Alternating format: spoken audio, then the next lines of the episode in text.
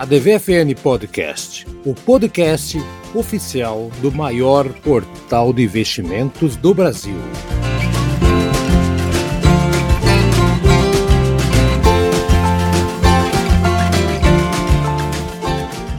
Senhoras e senhores, mais uma edição do seu ADVFN Podcast, podcast do maior portal de investimentos do Brasil, Haroldo Globo na área. E comigo hoje chegou primeiro, acredite se quiser, sempre é o Brasa. Hoje, primeiro é o Tramujas. Como é que está, Tramujas? Bom dia, Haroldo. Bom dia, Brasa. E bom dia, ouvintes do nosso podcast. E aí, Brasa, como é que está você? Bom dia. Tá, estamos chegando no final do ano. Bom. Como é que tá aí, Brasa? Bom dia, boa tarde, boa noite, boa madrugada a você, Haroldo, a você, Tramujas, a todos que estão nos escutando. Estamos chegando no final do ano, a época que, que vem os balanços finais, a época em que muitas pessoas é, planejam seus investimentos para o ano, né? aproveitam o 13 terceiro e a época que a gente escuta Simone, infelizmente, nem tudo é boas, são boas notícias. Não vem com essa. A gente quer fazer um Natal diferente. Então é Natal. A, a famosa então é Natal, né? Olha lá, gente. Então, já que estamos falando em, em, Natal, fim de ano, né? uma empresa que, que divulgou um resultado até legal, né, superou muito o que uma, a, a expectativa do pessoal de de investidores é a Randon, né? O, acho que o Brasa vive falando, volte meio aqui da, da, da Randon. É, teve a retomada de, de, por demanda de caminhões, né? Da, da pandemia, e a Randon é um exemplo de, de, de um retorno financeiro bem interessante do, do terceiro trimestre desse ano. A receita líquida, para vocês entenderem aqui, ficou na casa dos 2,5 bilhões de reais nesse trimestre. Se comparar com o primeiro Aliás, com o terceiro trimestre do ano passado, no meu auge da pandemia, um, avanço de 64%, uma, muito bom. O EBIT está consolidado, totalizou ali também é, 396,6 milhões de reais, né? aumentou também 46% comparado com o ano passado. Isso prova que realmente a empresa a, que divulga sempre suas prévias de faturamento, né? Os analistas analisam, ninguém esperava um resultado tão bom. Mas é a prova de que a pandemia está sendo controlada graças à vacina e tudo mais, e isso se reflete na movimentação uh, nas estradas e comércio e tudo mais. Então, a Randon, que está conectado diretamente com esse tipo de transporte, logística, né? Então, tá aí, né? Tramujas, o que você acha? É, esses números é, dessas empresas é o que é o termômetro que a gente precisa para entender que estamos voltando ao normal devagarzinho aqui, Tramujas.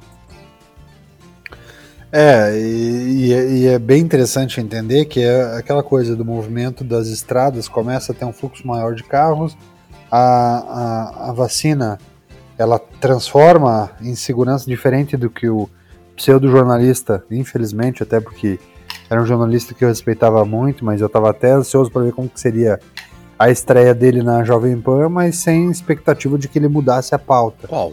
Mas que o pseudo-jornalista Alexandre Garcia ah. estreou pela Jovem Pan e novamente contesta a eficiência das vacinas, falando que a vacina ainda está em fase experimental e tal. Eu não sei até que ponto o biometal, o dinheiro que, que entra no bolso de certas pessoas, faz com que a opinião delas deixe de, de, de, de raciocinar e passe a seguir uma pauta de assessoria de imprensa. Então é triste, fico muito triste pela carreira que até então ele havia construído, mas que nos últimos 4, 5 anos ele tem dilapidado a carreira. Uhum. Voltando à nossa pauta aqui em relação ao modelo, a Randon a gente fala de uma empresa que talvez o grande problema da, da Randon e o grande cenário da Randon que faça com que a ação dela sempre esteja entre 3, 2 e 3 reais é que ela ainda é uma companhia com grande endividamento. Então ela tem uma dívida bruta de 2,3 bilhões para uma empresa de valor de firma de 3,8 bilhões. Ah, é. Então esse número realmente chama atenção. Uhum. Só que daí você começa a olhar o modelo de negócio dele é, depois de algum tempo, e mesmo num cenário negativo, ele deu lucro líquido de, no último trimestre de 108 milhões de reais. Então já é um lucro relativamente interessante. para uma empresa que atua com uma margem de 12%, 12,4% de margem de lucro líquido, né? Uhum. Então é, é bem interessante, é um número que para esse setor que briga muito com commodity, né? Para quem não lembra, a Rondon ela é especialista em caretas, né? então ela, ela faz carretas, é. E, e, porque quando uma empresa, uma marca compra um caminhão, por exemplo, da Mercedes, o caminhão sai com o truque, mas ele não vem com a carreta específica, né? E a Randon se especializou em fazer as carretas para diversas marcas. Exato. E se tornou talvez uma das principais marcas no Brasil. Exato. E muito pra, e... quando teve aqueles, aquelas paralisações das estradas, ou quando você está subindo a serra, voltando de algum lugar, né? Que tem caminhão parado na tua frente, tá lá, né? Randon na tua cara. Então, é uma das é disparado a uma das marcas mais lembradas, né? Quando se fala em, em carroceria, né, Tramujas? Exatamente. E então outra, é, é... e outra, é bom citar também que a Randon está diversificando seus negócios. Né? Ela criou é, ano passado a Randon Tech Solutions, que inclusive já está fazendo é, aquisições de empresas de robóticas. Fez uma aquisição recentemente da, da Alton Robóticas, que é uma empresa que oferece essa empresa Random Tech vai oferecer é, empresas, é, máquinas assim para desenvolvimento, desenvolvimento prometem a fabricação de células robotizadas e ferramentaria industrial. Então, uhum. são então, máquinas para outras indústrias, que é um mercado também altamente é, rentável é um mercado que não tem muita concorrência no Brasil, ao contrário, né, a gente passa por uma desindustrialização nos últimos tempos. Mas é bom ver que a Randon procura outros caminhos também para diversificar. E inclusive essa unidade RTS, né, como eu disse, já está indo tão bem que está fazendo aquisição de novas empresas. Uhum, então é para ficar de olho aí. É. No seu, é interessante no mesmo. seu velho Randon. velho Randon. É, Randon tá aí. Resultado muito interessante. Dá uma procurada lá no, nos dados deles, que são, são fantásticos mesmo. Dá uma olhadinha. Mas, gente, falando em, em, em empresas fantásticas ou, ou, empresas que estão em alta, a gente, a gente vive falando aqui de uma. E com, com razão, né? É uma, uma, empresa que é um fenômeno aqui na, na nossa bolsa, que é a Magazine Luiza. Mas o pessoal tá em desespero, hein, Tramuja? Tá em desespero porque a Magazine Luiza, olha lá, que teve ali no ano passado, na pandemia, uma alta de. Nossa, uma alta absurda, né? De 105% na, na, naquela época, valorização acumulada de 2.400% nos últimos 10 anos. Então, um exemplo a ser seguido, né? Na, na bolsa de investimento e de inovação e de encarar o mercado de frente, né? Magalu, né? deu uma queda de 50% aí recentemente, né? E assim, a, a, e não que isso não esteja afetando somente a Magalu, né? A, a Via Varejo, na, na, Americanas, todos eles também estão sofrendo ali com, a, com essa queda da Magalu. Então é um reflexo de alguma coisa que está acontecendo. Então, o que, que o pessoal tem que prestar atenção? Seu Brasa. Vamos começar pelo Brasa agora. O que está acontecendo? Será que é a alta dos juros? Será que o, a desvalorização do salário, desemprego? Que, queira ou não, a Magazine Luiza é, é venda de eletrodoméstico, né? Uh, móveis, depende muito de crédito. É, muitos analistas estão apontando nisso, né? É a combinação da inflação e do juro alto Uh, e o aumento do, do achatamento dos salários, né? Então, muito, muitos analistas estão apostando nisso como, como, como está refletindo em empresas, como você disse, né? Não só na Magalu, mas em outras empresas do varejo e outras empresas como Natura também. Uh, e vamos ver. É... é, a sinalização principal, quando o Brasa fala disso, eu acho que é importante a gente reforçar, é que esse impacto de queda nas ações, é, nas ações dessas companhias do varejo, elas aconteceram principalmente no, no, comércio, indústria e serviço por causa da questão do desempenho negativo em setembro. Uhum. Então o IBGE lançou ontem uma sinalização de que o, É, diferente do que o nosso super-ministro da Economia, Paulo Guedes, tinha dito que o Brasil estava acelerando que não ia parar mais, é, o IBGE lança um estudo mostrando que o, a, o, setor de serviços, o setor de indústria, o setor de comércio teve um desempenho negativo agora em setembro e isso deu uma assustada no mercado. Então criou um grande alerta dentro do mercado e, e a contrapartida deu esse frenesi. Uhum. O que, que eu gosto de, de lembrar, e você lembrou muito bem, Magalu em 2016 cresceu mais de 500%. 17, mais de 500% a ação. Hum, é em 2018, 126% ascensão direta, ação. Ascensão direta, exatamente. 2019, 112% é, de expansão na ação. Em 2020, ano da pandemia completa, 110% ação. Uhum. É, e aí esse ano ele está com um acumulado de 55% de queda e muito por causa do movimento de ontem. Só que é, o que, que, é importante olhar? E ali que é, eu veria como alerta, mas é, a companhia tem feito vários movimentos que a gente sabe que são movimentos de futuro, que não são movimentos de presente. Ela está conectando o negócio dela para o mercado futuro. Então, onde ela tem crescido absurdamente é a questão do marketplace e outros canais de negócio que ela tem alavancado. Porém, o que me assusta olhando o último balanço lançado, e que talvez tenha assustado muita gente, é a margem de lucro líquido. Porque a companhia tá, ela sinalizou para uma margem de lucro líquido de 2%. Ou seja, ela está quase indo na, na, navegando na linha das distribuições de remédio, porque a indústria a distribuição de remédio ela gera bilhões de reais, mas ela opera com lucro de no máximo 5%. Então é, é, um, é, um, é um negócio extremamente. tem que ser muito preciso e tem que ser muito assertivo para gerar caixa para a companhia. E a Magalu está indo para esse meio, com esse último balanço é, apresentado. Exato. E a Via Varejo, que não é um espelho positivo em, em termos de gestão, quando a gente comparava com a Magazine Luiza, tá com essa ela deu zerada essa margem de lucro líquido, então ela empatou custo versus é, é, o investimento versus o retorno dela. Exatamente. Então é movimento de é sinal de que para vender é, nesse segmento de baixa de, de, de, oferta de mão de obra, que é o que você tinha sinalizado, e de geração de caixa em, em vários setores, para vender, a, as companhias estão quase que repassando o produto. Uhum. Então, isso sim é um sinaliza, sinalizador de preocupação, porque tem a questão da alta do dólar e da importação de algumas peças de, nos fabricantes de televisores, nos fabricantes de eletroeletrônicos. Então, é, é um grande alerta. É, o, mas eu diria que o negócio. É é, é, sofrer uma dor momentânea. E assim, a, a, gente acredita que, a, que, que o mercado vai, vai mudar. E a base deles daí, né, Tramujas, também é o, o eletrodoméstico, vamos colocar o eletrodoméstico, acho que são a parte, né, estão muito, tem muito mais que isso, né, mas a base deles é, é vamos colocar aqui, é o aço, né, que é fake, é usado para fazer os aparelhos e tudo mais, então o aço teve um aumento com o dólar, tá tendo todo um problema com, com dólar, e, e a China também ameaçou aí com a né? A questão do.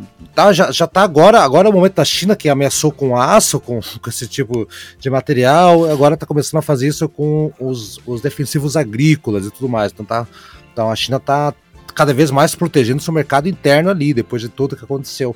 Então isso vai impactar também. Né? Então, a, tanto a produção de, de, de novos eletrodomésticos, o, o, tudo que você falou também, e evidente, né? Tipo, a, a ação foi subindo, subindo, subindo, agora é o momento mais de, de ver o que está acontecendo realmente. E aquele negócio, né? Uh, se deu uma baixada, então acho que dá uma, dá, uma, dá uma olhada, porque agora vai vir Black Friday também. Vem o Natal, volta ano que vem, talvez, se Deus quiser, com o avanço da pandemia, volta o consumo, volta os empregos. Quem sabe a Magazine Luiza e outras empresas do setor voltem uma, tem uma retomada bem interessante agora. Não sei se vocês é, concordam e... comigo. É, e tem outro, tem outro ponto, né? O, a Magazine Luiza, a Magalu, ela está pensando em abrir o, o capital na Bolsa de Nova York. Então, ela vai fazer alguma coisa, vai, vai tomar alguma, alguma medida para tornar a empresa é, ainda mais interessante para captar o, o capital dos investidores estrangeiros. Né? Então a gente pode, pode esperar algum movimento positivo agora nos próximos meses, justamente para tornar a empresa ainda mais atraente. Uhum. Tem essa também. Então fica atento aí, a gente vê nas redes sociais todo mundo louco, né? Tramujas, braço, meu Deus, o céu caiu, o que aconteceu? É fria, é bolha, não sei o que tal. Nada disso, gente. São, são, vários fatores que, se você analisar com calma, você vai ficar tranquilo, não vai sair por aí fazendo besteira ou falando besteira, né? Aqui tá, toda a explicação tá aqui com a gente. E, gente, para dar uma saideira aqui no nosso programa, então, o Brasa hoje queria falar sobre uma empresa que pode ser que seja uma boa opção daqui a alguns dias. Hein? É um banco digital. Banco digital, gente. Que se você falasse essa palavra, essas duas palavras há 10 anos atrás, né? Ou 15 anos atrás, a gente chamar de louco, maluco. O banco tem que ter o gerente, tem não sei o que. A coisa mudou de figura, braço. Agora o digital tá aí e não tem volta, gente. Tem muita gente que abandonou, inclusive, bancos tradicionais, como Itaú, Bradesco, sei lá o que mais, abandonou para ir para o banco digital. Movimento interessante, hein, Brasa? Movimento interessante. O Nubank vai fazer a, a sua IPO, é, vai fazer em dobradinha, né? Tanto aqui na B3 como na Bolsa de Nova York. Uh, e o Tramuja, se quiser, pode falar mais com, mais com os números, que, que mesmo assim, o, mesmo com um prejuízo interessante o, do Nubank, ele tem analistas que, que apontam ele com, com, com um valor de mercado é, próximo do Itaú. Que eu não sei se eu, se, eu, se eu concordo muito. Mas é uma empresa muito interessante, uma empresa muito dinâmica. Quando você muito... fala, e, e, o que é legal, Brazo, só para reforçar isso que você está dizendo, a gente às vezes é, fala do Itaú e a gente não percebe o tamanho do Itaú, né? Sim. Então, é, o Banco Itaú é o maior banco do Brasil. Ele é maior do que o Bradesco, ele é maior do que o ele é maior do que o próprio Banco do Brasil, ele é maior do que uma série de outros bancos, então ele é, ele é, é sim o principal player e ele é a referência. Hum. E aí, para um banco digital de poucos anos de vida chegar a esse status, é um negócio bem interessante e faz é, a gente refletir em relação ao próprio comportamento de consumo futuro. Né? É, é reflexo da sociedade, gente. Hoje é um reflexo da sociedade. O, o pessoal, principalmente quem está entrando no mercado de trabalho agora, pessoal mais novo mesmo, eles estão no aplicativo, e resolve tudo pro aplicativo, né? Que nem a gente que já passou do, do passamos já dos 32 anos, né? Tramujas e há algum tempinho, né? Que a gente, a gente também tá, se adaptou, então esse pessoal já veio na, na, na, na vibe do, do, do, mobile, né? Então eles,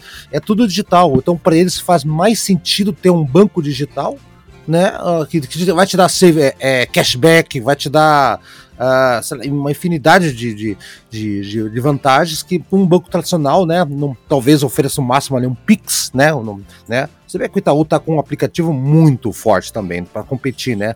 Foi bom porque a chegada de Nubank e, e esses bancos digitais e banks também a, fez com que o, o, os bancos daqui tradicionais também se modernizassem também.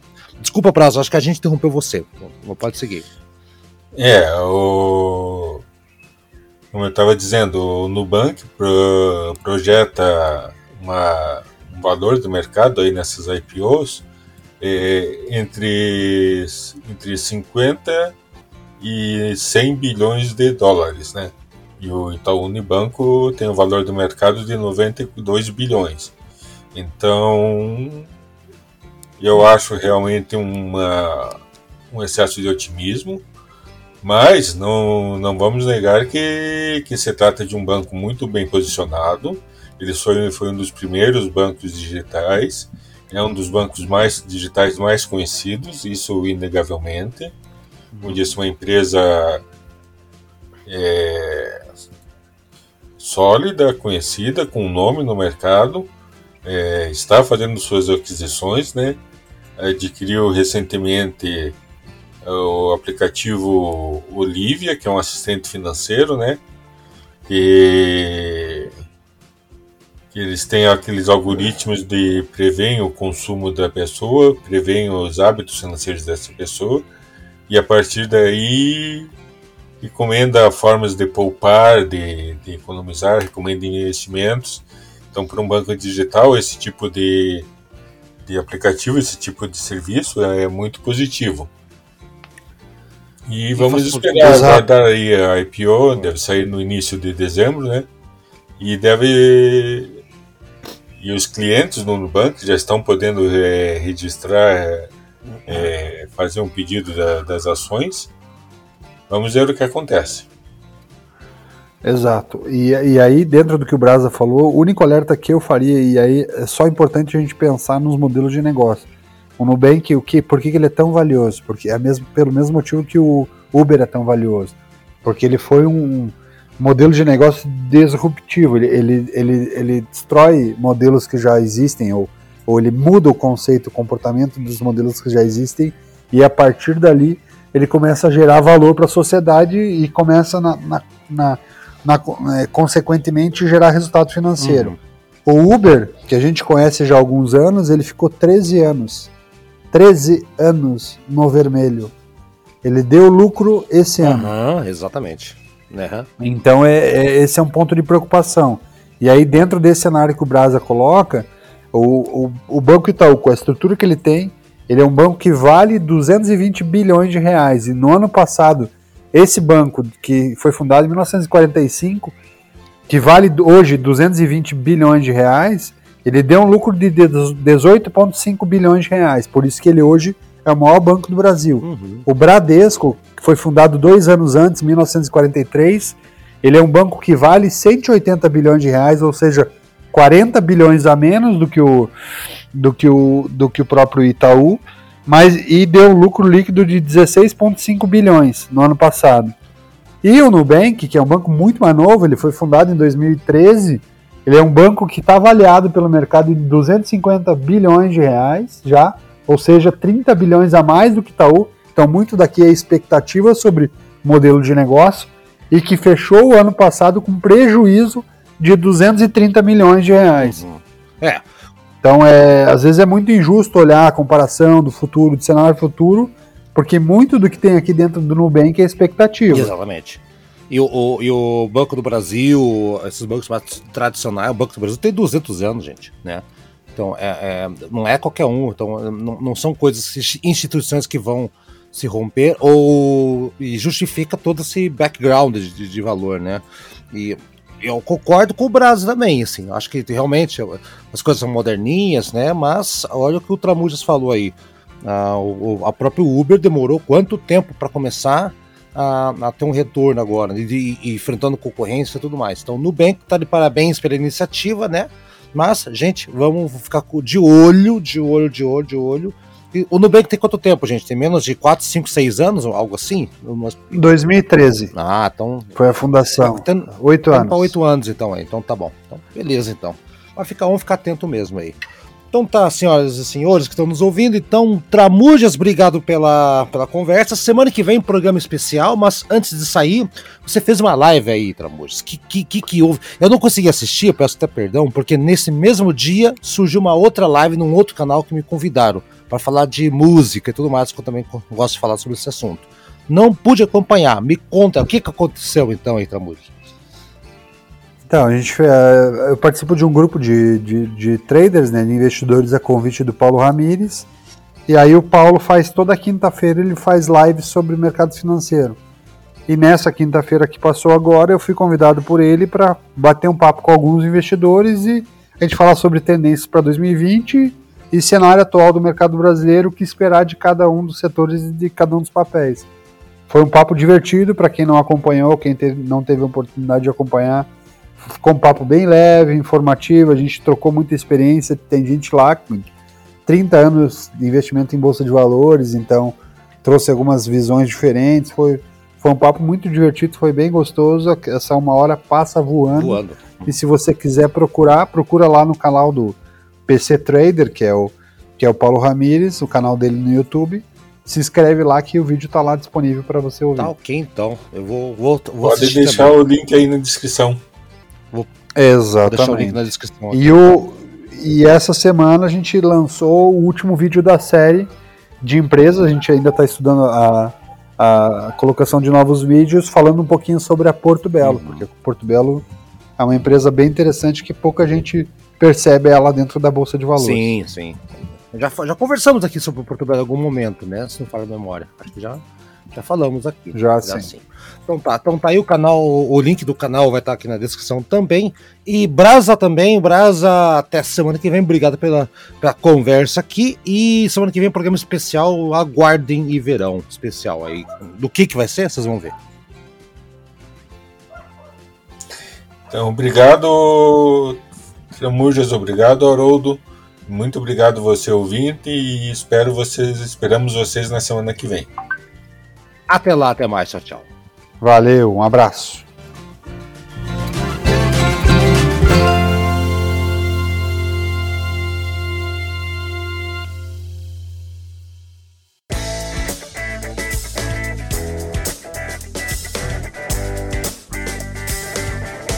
E aí, gostou do nosso programa? Semana que vem tem mais. Acompanhe a gente no Spotify, no Deezer, no Anchor, no seu agregador preferido. A DVFN Podcast está lá, hein? Dá procurada, compartilhe com seus amigos, siga a gente nas redes sociais e faça bons negócios. Eu sou Haroldo Glombi e na próxima semana tem muito mais informação para você aqui na ADVFN Podcast. Até lá!